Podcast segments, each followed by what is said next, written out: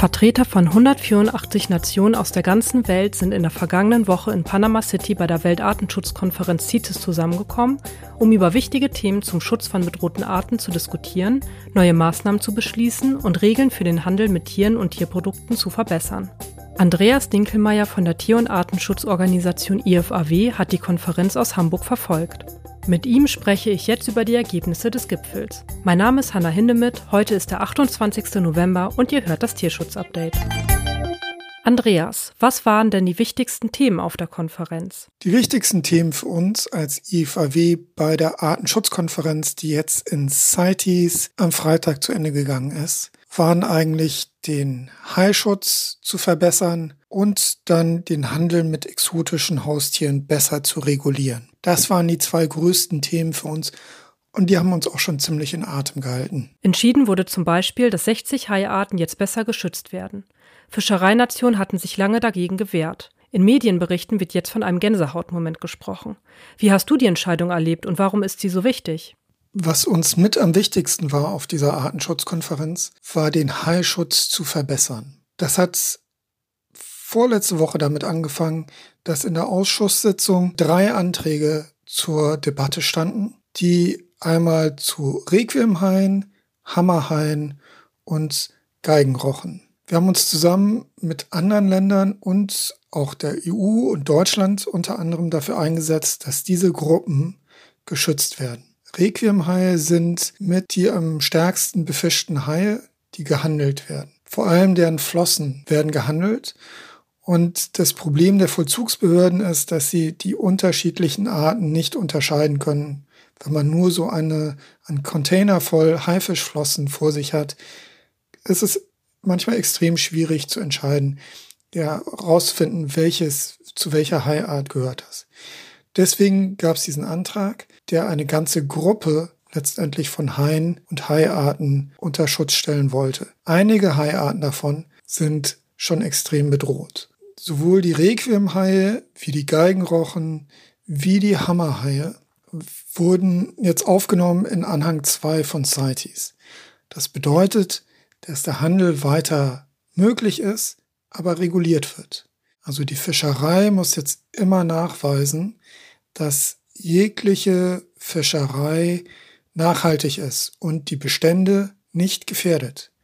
Das ist ein extrem großer Schritt und wichtiger Schritt. In der Vergangenheit haben wir gesehen, dass der, der Handel übermäßig war. Als Beispiel, die Hochseehaie sind in den letzten 50 Jahren um 70 Prozent zurückgegangen. Bei küstennah lebenden Haiarten, die in den Riffen leben, da hat eine Studie, die erst vor kurzem rauskam, gezeigt, dass in 20 Prozent der untersuchten Riffe die Haie eigentlich ausgestorben waren. Das sind dramatische Entwicklungen, weil Haie in den Ökosystemen eine sehr, sehr wichtige Rolle spielen. Insofern war das eine sehr wichtige Entscheidung, die uns aber auch wirklich in Atem gehalten hat, ob das tatsächlich so durchgeht, weil noch Freitagabend am letzten Tag der Konferenz Japan die Diskussion um diese Anträge nochmal aufmachen wollte und die, die schon getroffene Entscheidung zurückdrehen wollte. Glücklicherweise ist das nicht gelungen, aber es war nochmal ganz spannend und umso mehr freut es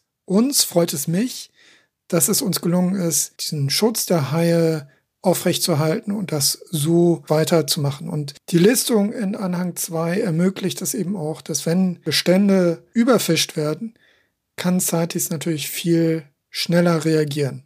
Aber eigentlich dürfte das jetzt nicht mehr passieren. Auch der Schutzstatus von 36 Reptilien und 160 Amphibienarten wurde verbessert. Der Glasfrosch wird jetzt zum Beispiel auf Anhang 2 der CITES-Liste geführt. Was bedeutet das? Das bedeutet, dass der Handel nach wie vor möglich sein wird mit Glasfröschen, aber es muss immer ein Zertifikat dabei sein und der Nachweis da sein, dass der Handel damit und die Entnahme aus der Natur nachhaltig ist. Und auch das ist ein, ein sehr, sehr wichtiges Zeichen. Denn wir haben gesehen in den letzten Jahren, dass der Handel mit Glasfröschen extrem zugenommen hat.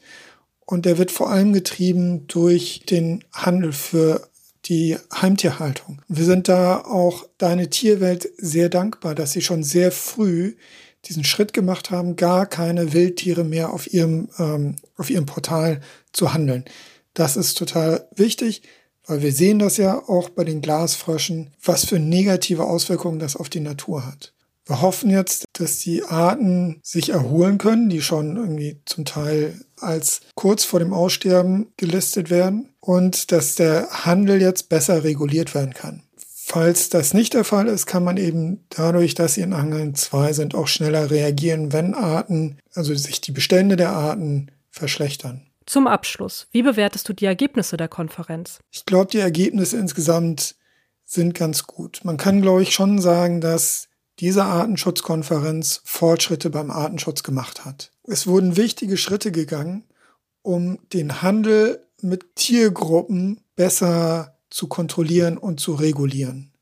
Das sind natürlich einmal, wie vorhin schon erwähnt, die Haie, die so extrem überfischt wurden bisher, aber auch die Glasfrösche. Die Regulierung wird erreichen und helfen, dass es gar nicht so weit kommt, dass einzelne Arten vom Aussterben bedroht sind. Das ist eigentlich der ganze Sinn dieser Konvention.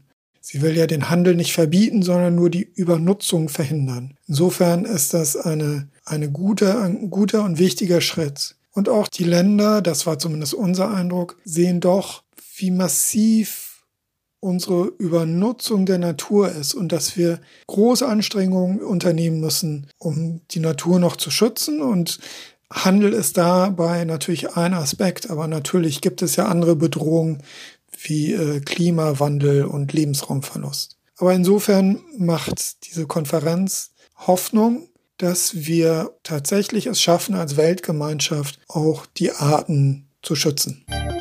Und damit endet das Tierschutz-Update für diese Woche. Schön, dass ihr zugehört habt. Schaltet gerne nächste Woche wieder ein, denn dann gibt es wieder eine neue Ausgabe. Lasst mir bis dahin doch gerne eine Bewertung oder ein Abo da. Wenn ihr mir ein Thema vorschlagen wollt, dann erreicht ihr mich per Mail an podcast.deine-tierwelt.de. Ich wünsche euch einen guten Start in die neue Woche.